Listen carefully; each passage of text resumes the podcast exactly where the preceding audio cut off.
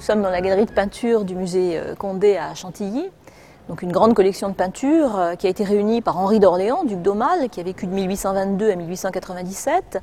qui est euh, l'un des plus jeunes fils du roi Louis-Philippe, le dernier roi des Français.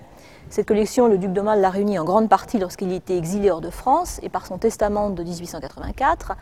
Lorsqu'il a confié la collection du musée Condé à l'Institut de France, il a souhaité que cette collection ne puisse pas être prêtée et que sa présentation ne puisse pas être modifiée. De ce fait, les tableaux sont présentés comme au jour de sa mort, sur plusieurs niveaux, à touche-touche, sur euh, fond rouge, ce qui était la couleur habituelle à l'époque du salon des expositions de peinture, notamment au Louvre, avec cet éclairage génital et cette présentation très particulière. De ce fait, les chefs-d'œuvre de la collection, qui sont nombreux, hein, puisque la collection de Chantilly serait, de l'avis des spécialistes, la deuxième collection de peinture ancienne en France après le Louvre, de ce fait, les chefs-d'œuvre sont un petit peu noyés dans la masse, perdus euh, parmi les autres œuvres, et l'idée était d'expliciter de façon un peu plus approfondie les chefs-d'œuvre